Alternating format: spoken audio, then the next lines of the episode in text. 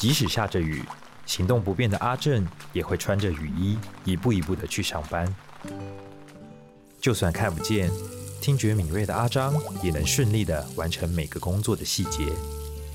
他们都是新北市爱幸福庇护工厂的员工，这里有许多身心障碍的伙伴，用最真诚纯粹的心制作每一块品质优良的手工皂。选择新北市爱幸福庇护工厂的手工皂，不仅为自己的皮肤带来天然温和的呵护，更为身心障碍伙伴们带来满满的关爱与温暖。本节目由生鲜食材科技出品。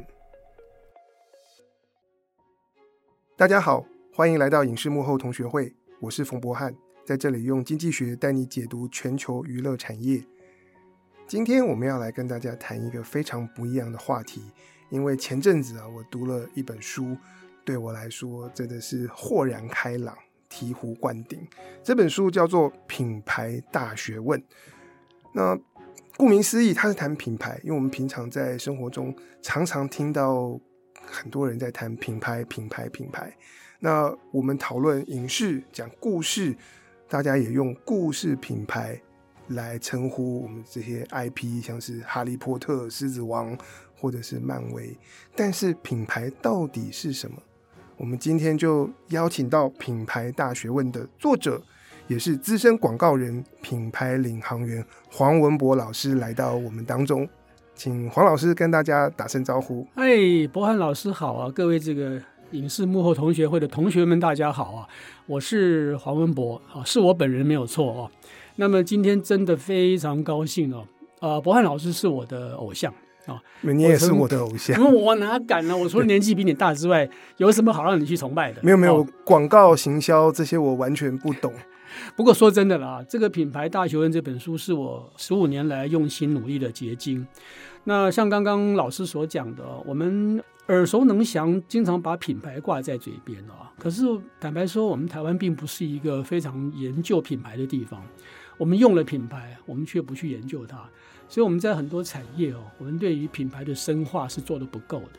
所以我希望能够透过这一本品牌大学问哦，能够把我的经验传授给不管是影视娱乐也好，一般的商业制造业也好。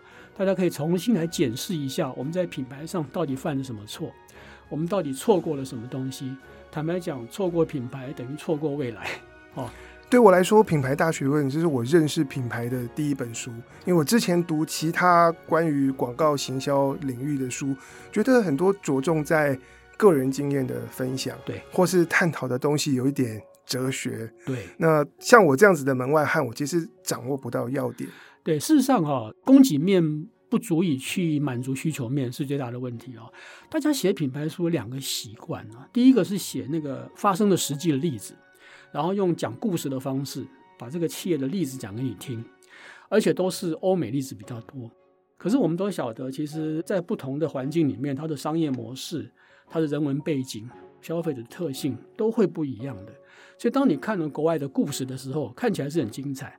当你要去把它移植到自己的产业的时候，难度就来了。哦，对，今天等一下，我们其实还是会聚焦在全球娱乐产业，哦、所以我们会谈谈漫威。像前阵子《星际义工队》上映啊，又再度打破票房的记录。对啊，它是漫威所延伸发展出来的一个系列。嗯、所以等一下我们会请黄老师从品牌的角度跟我们一起聊聊漫威的。品牌操作，但是呢，一开始我想先问一个很根本的问题：好，到底什么是品牌？好问题啊！这个解释哦，可以解释成很长，也可以解释成很短哦。那我有一个比较简单的定义啊，大概又是不到二十七个字哦。那以下这段话呢，我尽量说的比较口语一点，就是借由多重印象的累积，让人去认同一组名字。让这个名字变成是一种有商业价值的符号。好，各位可以听到这里面有三个关键字哦，一个叫做印象哦。其实我们在谈品牌的过程中，最容易忽略的是印象这个字。我们会直接讲品牌形象，其实是不对的哦。其实印象跟形象有什么差别？哦，印象就是形象的童年。嗯，哦，我们人的成长必须经过一个过程嘛。那如果一下子就要揠苗助长，把它当成大人来看待的话，在消费者心中对他的认同不够，他就不可能发挥品牌的效果在啊。所以印象的累积是一步一步、逐步的累积，不断的用片段的方式去累积出了一个比较具有喜欢的、具有价值的一个形象。这过程少则三五年了哈，多则可能到十年的时间了。所以其实印象是品牌的根本。我们讲品牌形象，不讲印象是完全错误的事情。其实我一开始读这本书，打开来就讲到品牌的基本构成元素是印象。印象对，这个给我是很大的冲击，因为马上什么是品牌似乎就具体起来了。因为我知道它是像积木一样最小的元素是什么。对，举例来讲啊，各位同学现在听到我在讲话，你看不到我的人嘛？所以我的颜值那么高，很可惜你没看到了哦。那你只听到我的声音。好，我的声音就是留给你的什么印象？印象绝对不是形象哦。对，形象是要经过更多的接触之后，你多听我几次，你看到我的本人，你看我写的文章，你看一些关于我的报道，哎，你才慢慢累积足够的印象之后，才会形成形象的过程。那这个过程是有四个阶段，以后我们再讲哦。那另外一个就是我刚刚讲过说，它是必须能够有商业价值的。啊，如果没有商业价值，它是没有意义的。第三个就是符号，其实符号这一点特别重要。我举例来讲哦，钢铁人，他从一个单纯的 IP 产品，加入了小罗伯道尼的演绎之后，他把他个人特殊的表演风格、人格特质灌注到钢铁人身上，也就是移情的意思了。当这个移情成功之后，他就把小罗伯道尼的印象移到钢铁人身上去了。OK，但是也不是立刻就有效果哦。你要必须经过第一集、第二集、第三集的累积之后，大家对他产生了非常牢固的喜好度之后，它才能够成为一个具有品牌形象的 IP 产品。所以，任何产品呢，即便它已经有历史了啊，那如果电影公司没有经过实际在市场上做测试，它也无法保证说这个 IP 可以成功的变成一个单独的品牌 （independent brand）。那现在我们可以说，钢铁人是一个品牌了。你看多久时间，老师，好几年的累积下来，花了多少钱来打造它？所以它就是一个过程啊，没有那么简单的。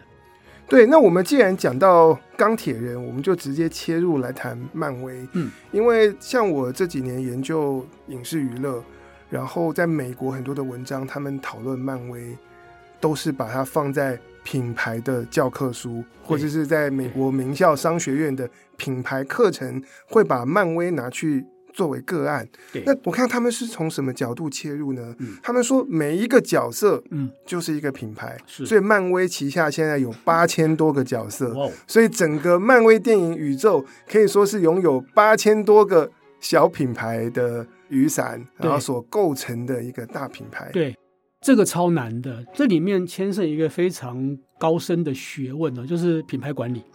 比方说，我管理我自己的品牌就很不容易的。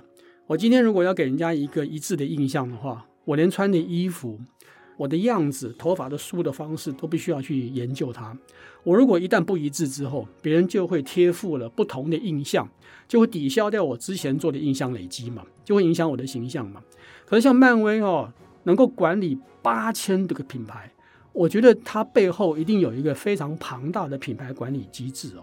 事实上，在我看来哈，我这样讲不知道老师同不同意了。我的看法，漫威不是一个影业公司而已，它本身就是一个品牌工厂。可是漫威应该是很早以前就意识到说，哦，真正能够让我赚钱的，让我企业能够永续的，是把我的产品变成品牌来管理。所以漫威在我看来，哦，早就已经脱离就是生产工厂的这个 label，它已经是一个品牌工厂的角度了。但是要做一个品牌工厂，它有基础在的，就是工业化。其实工业化是美国的专长。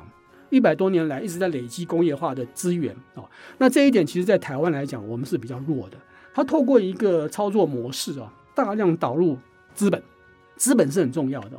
然后建立它的产业链，用产业链把市场规模硬撑出来，然后呢，同时去建立那个产销伦理。所以这三个东西，一个是资本导入，一个是产业链建立，一个是产销伦理，是构成工业化的三个元素。所以当我讲说品牌工厂的时候，拜托各位不要误会哦，它不是只是一个包装的名词而已哦，它背后是有它的底层逻辑在的。所以“工厂”两个字讲的是它是有一个系统跟架构。除了系统架构之外，它可以去复制模组化生产。好，为什么我可以控制八千个品牌？而这里面，比方说有三十个、四十个品牌，已经是独立的一个非常 well known 的品牌了。因为透过工厂的管理之后，我复制成功的模式，让他们成功的可以独立出来，所以我们才会看到说，漫威电影里面很特别的是哦，他每一个角色几乎都有一个特殊的个性在。对，比方说，我讲钢铁人好了，钢铁人并不是一个只是会发射一些武器啦、飞天的一个铁甲而已啊，他被冠以一个叫做正义的资本家的角色个性。所以当我看漫威的时候呢，我认同的不是这套钢铁服哦，是认同小罗伯·道尼所传递的这个正义的资本家。老师知道这是两个相逆的概念，对对对，哦，资本家是没有正义感的嘛，高度的反差性。对，那像我们有正义感，我们就不是资本家嘛。可这种反差性哦，就让看的人很高兴。我们要晓得哦，我觉得看漫威的人跟看漫画跟喜欢卡漫的人呢，有一种心理特质，他们都很希望能够透过哦这些角色来反映他们内心缺的那一块。没错哦，比方说，我从小被人家欺负惯了，我从看漫画里面，我得到了满足感。我弥补了我被欺负了这个心理缺陷。我长大以后，我就喜欢看漫威的电影啊。另外一个像蜘蛛人，很明显他是从一个弱鸡变成英雄的过程。没错，就是一个弱不禁风的学生而已嘛，每天被人家欺负，就是个 loser 嘛，是个宅男嘛。他却摇身一变变成一个正义的代言人蜘蛛人，对，变成英雄。对，所以你看得出来哦，所有漫威的英雄。都有清楚的人设在管理这个英雄的角色。没错，像浩克我也很喜欢，他本来性格温和冷静的一个科学家，对，但是受到冲击之后，他暴怒，然后就会变成这个绿巨人。没错，没错。那透过角色的设定啊，并且让角色多次曝光，他为什么多次曝光啊？这是品牌工厂在操作品牌时候的手法之一哦。他不会把宝压在哈还没有成熟的品牌身上。各位同学，刚刚我前面讲过，品牌必须经过一个过程嘛。对，从印象，印象下一步是什么？不是形象哦，是心象，就是我心里面哦累积他的好感多了之后，我心里会去评判说，我喜欢还是不喜欢这个角色。如果我喜欢的话呢，我会用想象去扩增我的喜欢度，就是到第三阶段的想象过程了。如果我不喜欢他的话呢，就倒退回去印象阶段了。到了心象想象之后，才有形象嘛。所以漫威是有意识在操作这个东西。好，我透过独立演出也好，我透过英雄组合也好，我透过混搭也好，反正就是测试市场的味道，测试消费者的喜欢。我透过非常多的测试之后，我来确定哦，这个英雄人物可以成为一个 independent brand，而不是要靠别人去拉抬的 brand。比方说我自己了哈，很喜欢义工队里面的那个啊火箭浣熊。OK，我我也蛮喜欢他的。哦，我喜欢他原因哈，可能跟老师有点接近哈。他是一个真的反差萌哎哎，浣熊 so cute 的嘛，很可爱嘛。哎，有点贱。可是这家伙竟然是一个有点贱的、很世故的，嗯，会背叛队友的人。哎，这种反差萌在我们心里面有没有这种？有，我们心里也有这个。哦，我有时候也是基于比方说商业的需求，我必须要做一些从商业考虑的事情，但是我又是本质上是个可爱的人。所以我会喜欢他是有原因的。好，我就被圈粉了。好，一个角色圈一堆粉。好，那有些人喜欢格鲁特，他又被圈粉了。所以你看啊，假定一个角色圈十万个粉，十个角色圈一百万个粉，一百个角色圈一千万个粉，漫威的整个的 base 就做得非常牢固了。所以在这个品牌工厂的管理里面哦，最重要的一个事情就是如何打造这个 IP。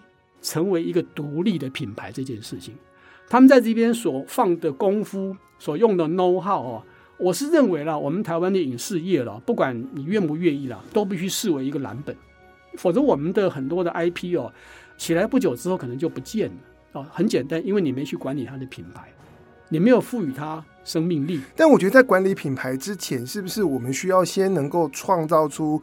这样高度反差，然后让粉丝可以深深认同的角色。当然，也就是说，我们在做品牌的过程中，哈，我在书里面有一个说法，就是有三大的欲求的满足。每个人从事任何事情的时候，啊，我们小至看一部电影，我们大至买一栋房子，哦，我们都追求三个满足：一个是功能的满足，一个是心理的满足。一个是社群的满足，所有东西哦，你把它仔细分析起来哦，都具备这三种功能，不管是多是少了哦。那在观影的过程中呢，功能满足就是它好不好看，对，剧情吸不吸引我，那个角色能不能让我觉得很欢乐或是很悲哀，要非常明确才行哦。那通常，娱乐性要高，通常电影都做得到这一点了。可是问题来了，第二个心理欲求的满足就没那么容易了。像我刚刚讲哦，为什么一定要让火箭浣熊有那种反差萌？为什么一定要让蜘蛛人从弱鸡变成英雄？我如果不这样去塑造的话呢，消费者很难代入。他如果就是一个天生的英雄，那是他运气好，他命中带英雄，他不是自己努力的结果。那我就很难去投射我的喜欢在他身上，所以甚至于包括钢铁人呢，那么强大的一个资本家，他也是有弱点的啊，是，他是有很多很多人性的东西要要去演出来的，他不会挖太深，他只会碰到就可以。他这个做的那个目的哦，就是在堆叠他的什么品牌印象，好，不管这个 IP 角色已经几十年了，他们不断的在往印象上去堆叠，所以你看得出来哈，这个整个的品牌。工厂在做的事情，就是不断的透过人物角色的设定，然后透过不断的让他跟不同的英雄搭配，或是独自演出，不断测试市场口味，去微调修正他的人格特质，让这个品牌的印象可以变得非常的明确。当他明确到一个程度之后，可以满足消费者的功能欲求、心理欲求，最后是什么？社群欲求，他成为讨论的对象。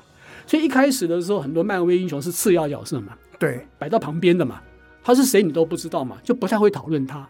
可是如果他的角色慢慢明确了以后，你开始注意到他了，他是个咖了，就会引起社群的讨论。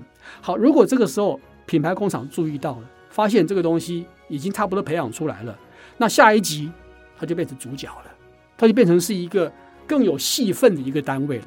比方说格鲁特已经拍成影集了，那你很难想象一个小树枝。他其实最早以前是在漫画里面出现，是一个冷门角色，对，而且还是反派，没有错。就像是我们讲说，我自己很喜欢《星际大战》一个角色啊，就是阿兔 D 兔哎，他只是个机器人而已嘛，可是他的个性设定真的太可爱了，是有人性的机器人。那我相信呢，卢卡斯影业是有意在塑造他了，就是知道他发现到说观众喜欢他，就刻意透过品牌操作，让他的戏份增加，把他的角色，把他的个性堆得更明显一点。那当 R2-D2 的印象堆到一个程度之后，它就成为一个独立品牌了。所以未来有没有可能哈，就是 R2-D2 会单独出来演出一系列的东西？我都认为我自己是很期待这件事情。OK，那就看迪士尼要不要做。对对，看迪士尼要不要做了。哦，那能够像漫威管到这个程度的哦，我是真的觉得他们应该背后有一个很强大的品牌管理的 Bible 在那边。是是有的。对，其实，在好莱坞的运作，先不用讲漫威，你说八千个角色，他们一般的影集也会有 show bible 或 series bible，然后来定义我们这个故事里面的世界观，然后每一个角色他们的自传跟历程，然后他们发生了什么事情以及他们的特质。就是像老师刚刚讲，你可以想象一下，我可以想象说，在漫威的高层啊，在他们的某一个战情室里面呢，可能有一个 mapping 很大的地图。那个地图的最高点就是漫威宇宙，然后底下会衍生出不同的角色、不同的故事内容，然后故事再串成 storyline，然后找导演去拍出来。就他们的规划是很完整的，是完全全面性的。所以在他们的 Bible 里面呢，就是到最后制作者，无论他是导演也好，无论他是一个编剧也好，他是不能逾越那个分寸的。我举例来讲哦，我自己其实是很喜欢李安那时候拍的浩克。OK。那可是为什么浩克在美国那时候上片的票房并不亮眼？好，不亮眼就算了哦。美国的制片方那边甚至于还表示说他们会重拍浩克。对，我听到那时候他们一些讲法抱怨还蛮多。对，对李安不是很有利了啊。就是说他们就不会再找李安了啊。他们肯定李安，但是不会再找李安了。我觉得这里面有很大的问题是在于说李安有逾越了那个 Bible。讲难听一点了哈，美国制片方可能觉得。我的好客被李安的艺术手法绑架掉了。OK，那你知道美国是不容易，所以他不那么漫威了，他非常不漫威。那你反过来看，比方说我们讲 DC 的蝙蝠侠，嗯，他也曾经做过类似的事情。比方说，他让诺兰去拍了一系列的影片。对，我也觉得很不像 DC 的英雄影片啊。对，可是别忘了一件事情哦，诺兰毕竟是一个欧美系统培养出来的导演。他深切知道哈，那个 Bible 是不能逾越的。老师，你会认同，就是说，不管那部戏里面的角色如何去玩人性，嗯，如何刻画人性的深度哦，但是蝙蝠侠就是蝙蝠侠，他就是一个要你开探照灯在召唤他的时候，他就会下来帮助你那个蝙蝠侠。他开着蝙蝠车，他的斗篷展开之后，就是你印象中那个蝙蝠侠。所以其实品牌工厂要做的事情，就是把每一个品牌 IP 控制在他们要的范围里面，绝对不能逾越一点点的分寸。所以这个时候，在美国的电影工业会认为，导演就是来配合演出的一个专业人而已。你不是来这边呢，利用我的机会去展现你的导演才华的人。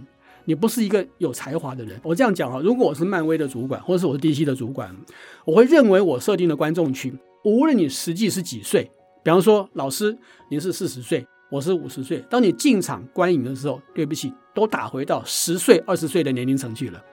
这你为什么会喜欢漫威的电影？因为那是弥补你童年所缺乏的东西，那是你所做不到的东西，完全找回你看漫画书那个年纪的感觉。我完全回到那个十岁、十五岁那个彩绿少年期的感觉，那是多愉快的感觉。我相信多半他的影迷啊去看影的时候，他们是有这种心态的。所以如果说我把我的角色还原到以前那个很单纯的角色，他就是 just a hero，那是消消费者要的。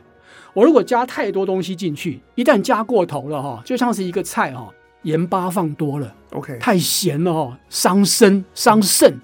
偏偏那个肾就是它的品牌啊，它不容许这种事发生的。不过你刚才讲到这个品牌管理，就让我想到我之前读漫威的个案，因为他们在一九九六年的时候破产，一九九八年重整之后开始走上了影视改编这条路，然后搭配。大量的周边商品跟玩具的销售，对，那很多的公司他们授权给玩具公司设计玩具，就让玩具公司自己去做，对。但漫威它要管前端跟后端，没错，所以他抓住了这个玩具要怎么设计，我自己来，对。然后玩具工厂、玩具公司负责的就是代工，对，然后生产制造，然后跟销货。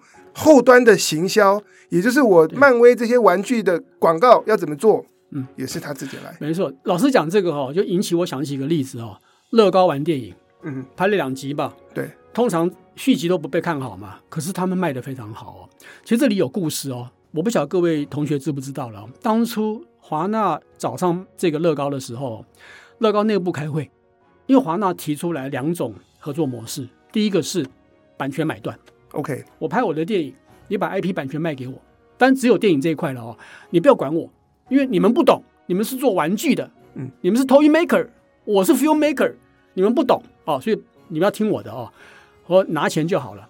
第二种就是说，我们可以来谈合作，可是怎么合作呢？我们希望你们还是要听我们的哦，因为我们还是比较懂电影嘛。好，各位知道，通常你会卖断比较简单嘛，哦，那玩具公司那边哈、哦。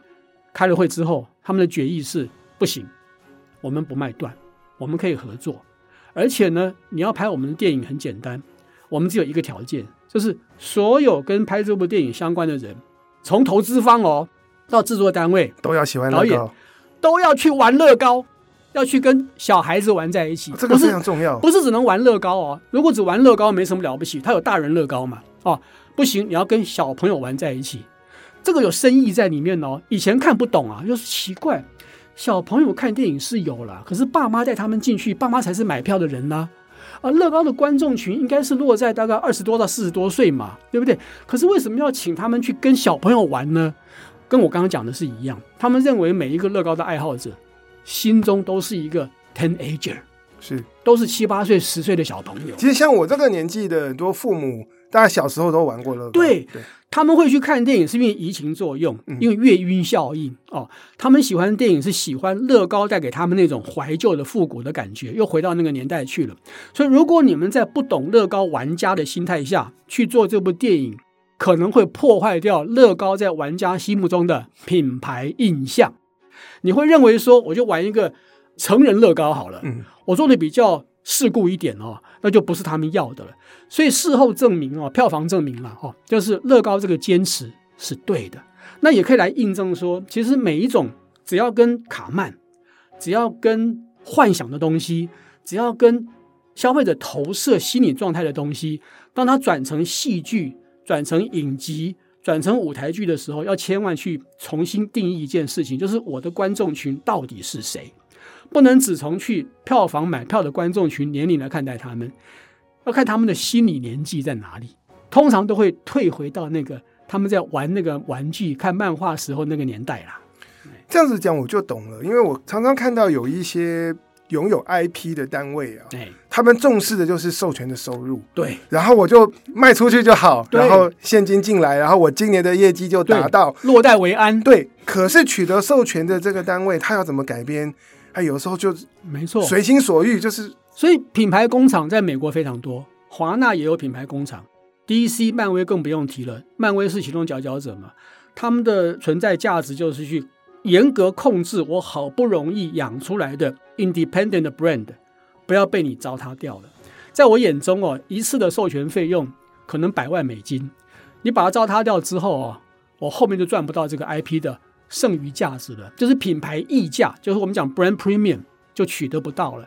所以，请问什么叫品牌溢价？OK，好，就是你在贩卖这个品牌的时候，除了消费者除了买这个品牌本身所代表的。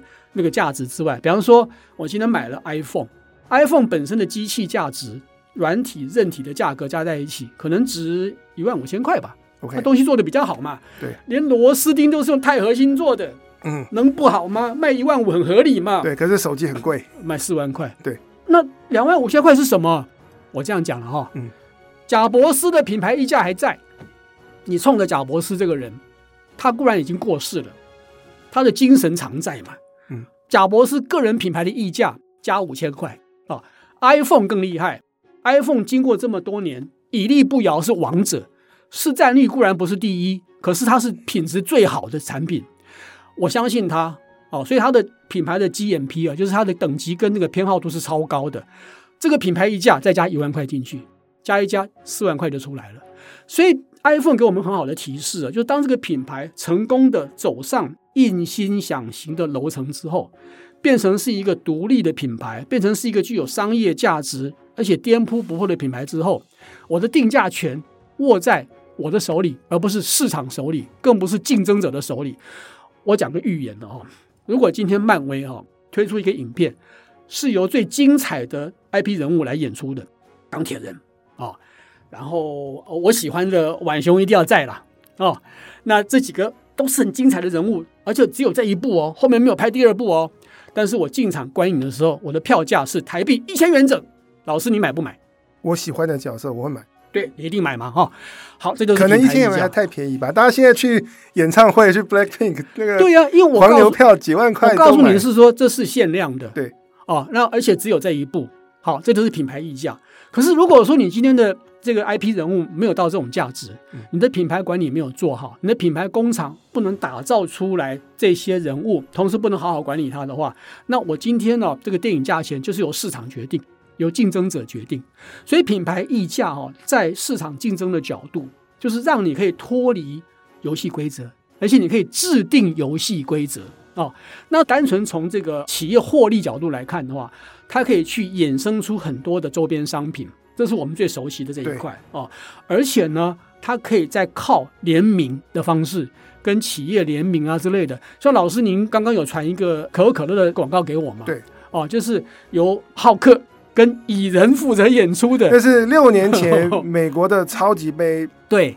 然后可口可乐要做广告，就跟漫威联名，对，两个品牌联名了。好，我就问各位同学一个问题哦，你认为在这个联名里面，两大嘛，一个是 Big Red。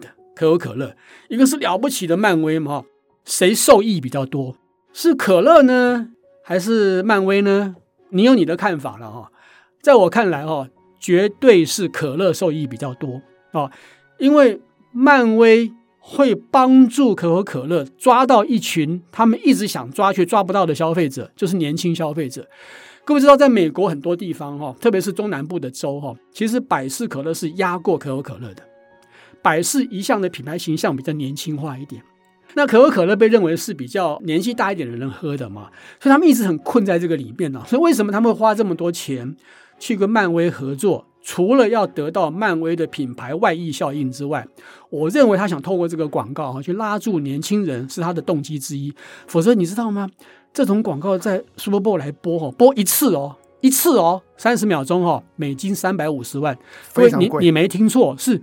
美金三百，所以台币是上亿台币，就播这么一次哦。哦，你说真的有那么大的效益吗？对很多人看是没有错，重点不在于有多少人看，而是在那个场合里面看的人是聚精会神的，不被其他东西干扰。对，我们在看其他广告的时候会被节目影响，被电话影响，被你的老婆叫你赶快来洗碗来影响嘛。可是你在看 Super Bowl 的时候，你是非常专注的，不能被打扰的，那是你的环境，那是你的领域了哈。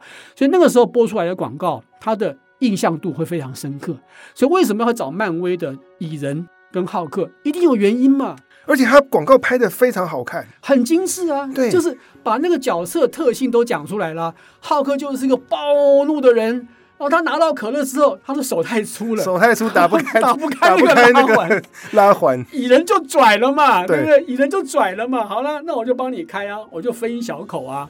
他最后那个 slogan 也很有意思嘛，对，即使尝到一点点也很爽。对，sometimes you just want a little，对，want a little 嘛。这看了就开始渴了。对。在这个片子里面，我看到两件事情。第一件事情哦，就是漫威如何坚定的保护它的品牌 IP。嗯，在这里面你看到的可口可乐其实是大牌子哦，是大可以要求说你来配合我嘛。对。可这里面是可乐来配合漫威英雄。嗯，各位，漫威英雄的角色没变，人设不变，演出不变，连他的那个小幽默哦，都是完全没有变的。蚁人就是一个会搞那种小幽默的人嘛。哦，可是反过来讲，可乐反而变成道具了。哦，那为什么可口可乐愿意这么做？哦，道理太清楚了，就是漫威的这两支 IP 的独立品牌会帮他带来品牌的溢价效应。OK，会引进很多他用各种方法促销也好，通路也好，网络发讯息也好，所找不到的消费者。好，原因就是大家对这两支太喜欢了。那我倒很期望了。可口可乐如果今天能够找我喜欢的浣熊火箭来做的话，我就会爱它一辈子。我说真的，哦，这是很重要的，就是我们讲品牌溢价跟品牌外溢效应，在漫威都看到了。我之前看到有找星际义工队做品牌联名的，应该是福特汽车。哦，这我倒不知道。对，然后他们有一个车款就是在电影里面开的。对，所以你看啊、哦，就是厂商都会看这个机会了、哦。嗯，那我们去研究一个深层的问题，就 Why？为什么？福特汽车是一个高单价的产品啊，它的单价也不是一般年轻人可以买得起了。他为什么要去找漫威来做联名啊？我个人认为了，我还要研究了，跟它的品牌希望年轻化是有关系的啊、哦。我们都知道福特是一个比较稍微老气的品牌啊、哦，那在他们的盘算里面，可能希望借用就是漫威英雄的这种年轻的感觉，energetic 的感觉，重新赋予啊福特品牌的。新的一个形象，所以你看呢，品牌哦，为什么授权会那么贵？在美国，因为我去救你的品牌，我的品牌是你的品牌的 saver，是帮助救你的品牌。我不是只帮助你去拉抬这个车子的知名度或是销售而已，我是可以把我的品牌功力灌注到你的品牌上面。哦，假定漫威平均年纪是二十岁的话，福特是四十岁的话，当我把我的品牌年纪灌到福特去之后，瞬间福特年轻了十岁，变成三十岁了。就达到这个效果，哦，这也可以解释为什么我们讲说全年福利中心哦，对，这是去年上半年的事情。老师有告诉我这个讯息哦，就是他们用了一些周边商品来做销售，而且我看新闻，他们漫威的授权费很贵，很贵。我很惊讶哦，台湾会有企业哦敢去跟漫威谈授权，有报道写是两亿台币哦，合理，我觉得非常 reasonable。你说对全联来讲是合理，对漫威来讲合理，对，那对全联他为什么要？花那么多钱，其实两亿算便宜的。他们的计算方式会跟市场大小有关系。嗯，他会要求你提供你的市场份额。嗯，哦，你市占率多少？再来看我要给你多少的授权金。老师，你想想看，如果这个转到大陆去要多少钱？最少十倍起跳啊！哦，好，那为什么全联会打这个算盘哦？怎么打都赚不回来嘛。你说两亿，我要把它赚回来，我要卖多少东西啊？哎，这种干货的零售通路，它的毛利率是百分之几而已，是很低的。然后，所以大家会因为全联社推出这个漫威的，应该是小小的那种人偶啦，对，这种小小的东西啊，色的，对，对，他会因为这个东西去全联社买。各位思考一下，如果是你哈，假定你今天不是全联福利中心的 frequent 的 visitor，嗯，你不是一个忠诚消费者，但你是漫威的喜好者。你可能会把握这个机会吗？我觉得会哦。哦，当然会买的人是很很少，因为集到那个点不容易嘛。嗯，重点是宣传。没有，他那好像四百块就有一个，四百块就有一个。对对对，所以我去超市随便买一点都有了，生鲜牛奶就有了。好，我觉得重点是在于说，他一样，他是想让漫威英雄来。年轻化他的购买者形象。嗯，我们晓得哦，其实全联福利中心过去十几年了，一直着力在跟年轻人沟通。嗯，它的广告花费哦，最大金额是花在跟年轻人沟通。可老师知道，其实会进全联的不是年轻人，还是妈妈比较多。对，年纪比较高一点的哈。可是我们看未来好了哦，就是过十年之后，这些年轻人将会变成是有购买消费主导权的人。那个时候，他们对于全联的好感度。他们对全联的品牌的看法会超越其他竞争者，所以现在固然看起来年轻人不是他们的消费群，但是他们的 potential 的 customer 潜在消费群，所以全年一向都很大手笔的哈，在投资成本在开发潜在消费群的上面。这个品牌的 owner 是一个很有意识在做品牌创新的一个人，所以你觉得这是一个很有远见的，有远见，对，有远见。那为什么会找到漫威？当然，因为比方说，漫威这几年在台湾的声势很强大，嗯，累积了一大群的 fans 哦哦，这个社群的讨论是非常高的。我更认为是哦，因为漫威能够提供全联福利中心不能提供的心理跟社群的满足感。OK，我们去超商买东西哈，我们只有功能满足嘛。对，对不对？你什么时候看过我们这种年纪的人去超商买东西，不是冲着功能性去的？一定冲着功能性，价格啦，包装的分量啦，还要掂一下那个重量怎么样啦。可是如果今天把漫威带进来，有了心理了，也有社群了，我觉得这个是全年要的。当然，你如果从数字来看呢，我个人大胆认为他这笔是亏的。嗯，可是如果你把它当成是资本支出来看的话，它是为了 future。为了未来的全年的品牌可以跟年轻人能够贴合在一起，所以以后大家会看到更不一样的全联。从这个漫威周边商品开始，这是很好的一个示范作用。最起码我觉得在品牌操作上面，哈，呃，用这种方式的 cross sell 啊，对于全联来讲啊，它的效益是远大于哦可口可乐的哦。可口可乐已经很强大了嘛，它想吸引年轻人，一样的道理哦，都想吸引年轻人哦。可是对全联来讲的话，他用漫威。他能发挥的效果会更大。就去年的时候，其实在网络上面带来很大的讨论。对对，然后大家会秀出来我收集到了哪几个，然后也有人骂说这个周边看起来有有点看起来有点弱啊，对，有点不怎么样。对对对对。可是我觉得弱不是重点了，就是说只有他有嘛。嗯。啊，你全台湾只有全年有啊，你要的话就只有这边有啊。所以我们做限量商品一定会要求数量控制跟时间控制。你过了这个时间，没有这个数量，没有就是没有了。这是很重要的一个点。其实刚才前面讲到品牌溢价，我其实想到读漫威有另外一块的讨论，嗯，就是我们特别着重在漫威被迪士尼并购之前，因为它被并购之后就是一个媒体巨头底下的部门，对。但是在并购之前，从一九九八到二零零八的时候，它就是一个独立的，然后管理漫威品牌的这间公司。那那时候有一些人对他们的诠释是，他们授权角色去拍电影，嗯。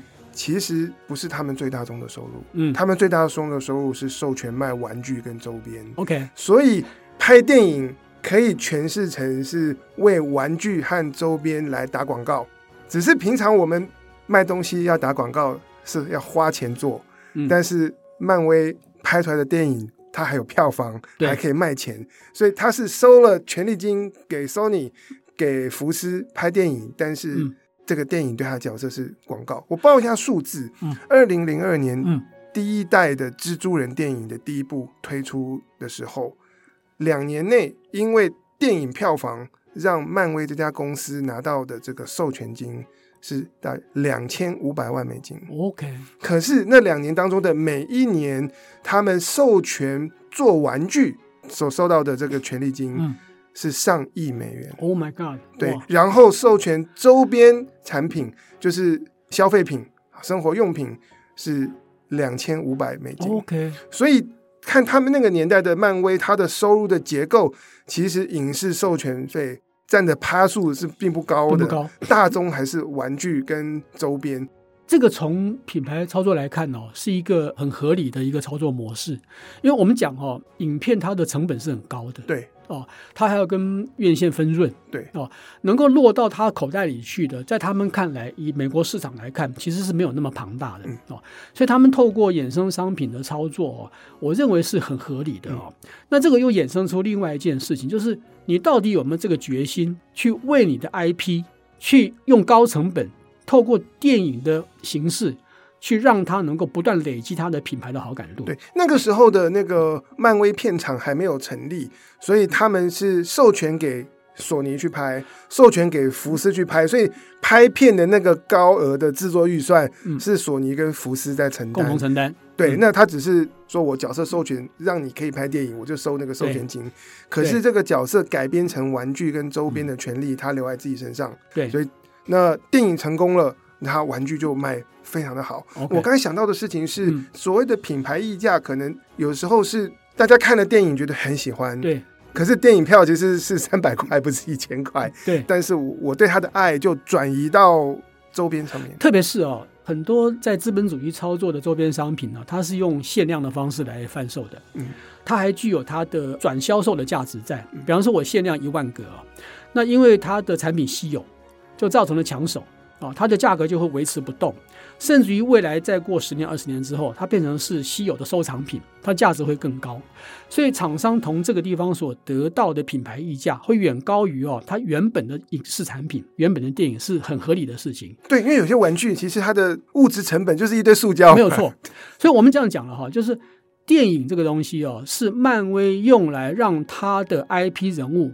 不断去强化它的品牌印象的舞台，可是不是它赚钱的竞技场啊！它的赚钱的竞技场是刚刚老师所讲的，放在周边商品、IP 授权还有企业合作上面，它的利润是来自于这个地方比较大一点。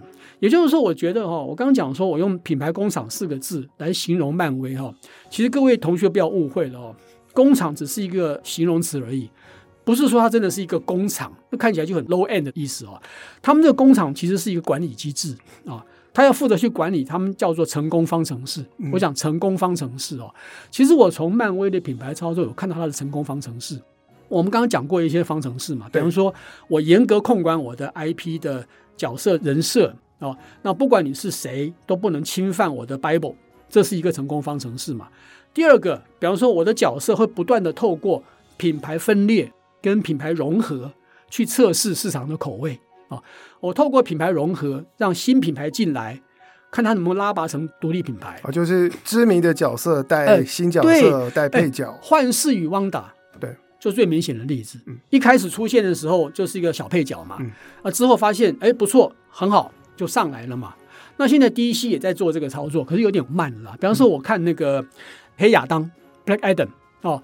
他们一下子放了很多角色进来啊，有旋风，有这个鹰侠这些进来嘛，他一样要仿照那个模式来操作了。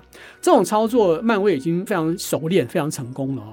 他们的成功方程式是第二个哈，第三个成功方程式就是我不靠电影本身赚钱，它是我的修炼场啊，我让我的 IP 在那边去好好的表演一下，把它的品牌的价值继续的维持住。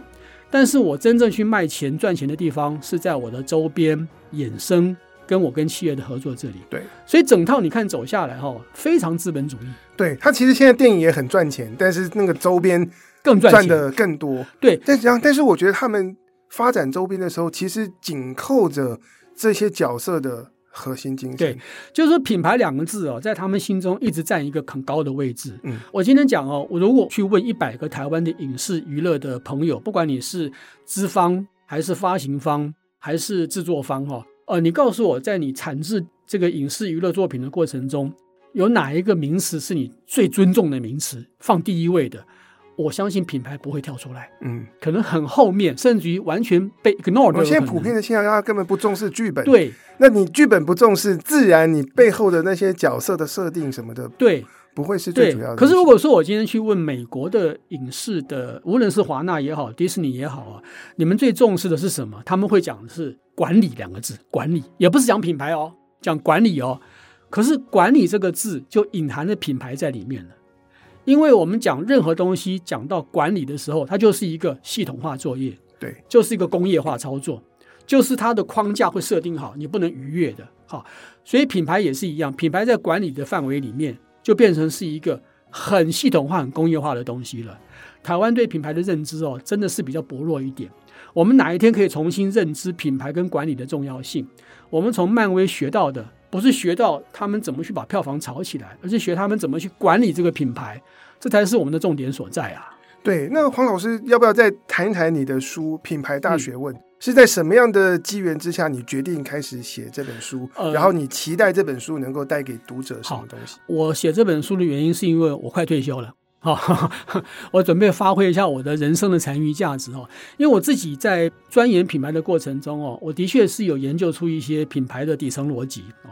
我发现的品牌的形成不是自己形成的，它要经过一个四层楼的硬心想型的架构。那这里面有更多的东西，比方说我们讲说三大欲求的满足，GMP。成见这些东西才能架构出它的底层逻辑出来啊。那我发现这个之后，我就觉得说它里面一定是不那么简单的，一定是有学问的哦，不像是外面一般人所讲的啊。你只要用技术操作啊，懂得社群投放，懂得做网页的设计，懂得做广告、做公关，品牌就可以起来了。真的没那么容易。如果那么容易的话呢，台湾早就品牌遍地开花了啊。所以我就决定说，要在我退休之前花一点时间哦，把它写出来。可以这么讲了，这是我个人呢，用我三四十年的职业经验哦，献给台湾企业的一个礼物吧。哦，也可以算是替品牌做平反了。对，这是我为大家所有的读者感谢黄老师。因为我自己读的时候，因为我觉得你的书跟我读的其他书很大的不同，是你从基本原理开始说明。对对，并不是直接讲说我要怎么操作。对 SOP，我觉得懂了原理之后，我们每一个人可以自己套用到。对自己的领域，老师说到我写这本书最核心的差异化特色，就是我是一个喜欢深究道理的人。那为什么叫做品牌大学问？我一开始也不是这样想的，一开始我也觉得说品牌就是操作嘛，就是执行嘛。之后我发现不是啊，如果是执行的话，早就成功了嘛。为什么那么多人做品牌会失败？包括我们的 HTC 到国外去努力那么多年。还是最后铩羽而归，就是因为他们没有去深究那个底层逻辑。我觉得 underlying 的 logic 哦，真的是很重要的事情。很多事都要靠底层逻辑建立起来之后，才会顺藤摸瓜，找出真正好的执行方法。所以这本书就是把底层逻辑建立出来。那我不但是用了实例来做说明，而且我把学理哈跟实例做结合验证。我想这个就比较颠扑不破了啦。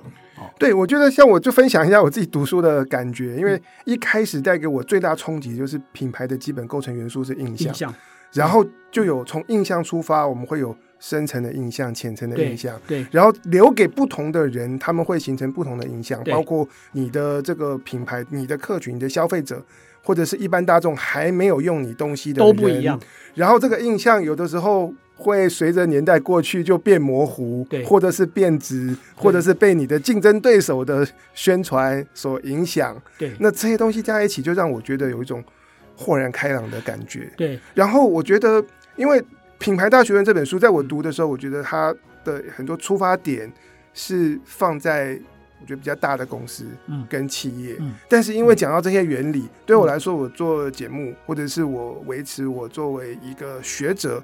的个人品牌形象，但因为它里面讲清楚了各种的原理，所以虽然表面上它的诉求是对企业的品牌管理，可是对我们个人，然后做内容的，然后在这个文化内容产业里面的大家，我觉得是能够带来非常实用的帮助。没错，谢谢博翰老师看的那么深入哦。其实我们把它再套回到刚刚讲的，比方说漫威的电影来看也是一样哦。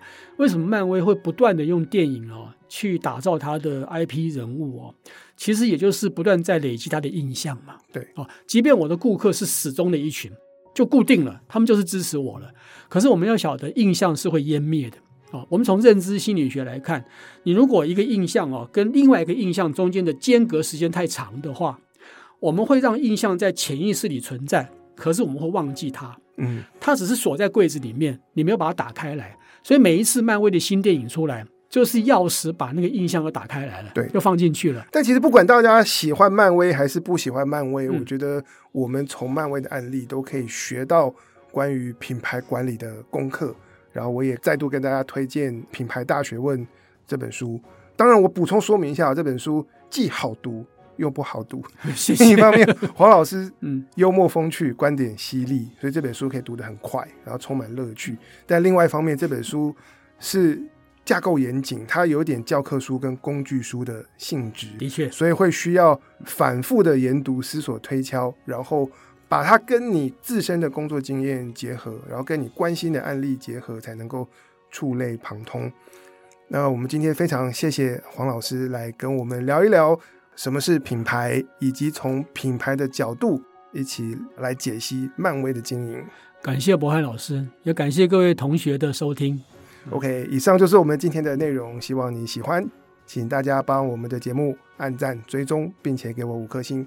我是冯博翰，影视幕后同学会，我们下次见，拜拜，拜拜。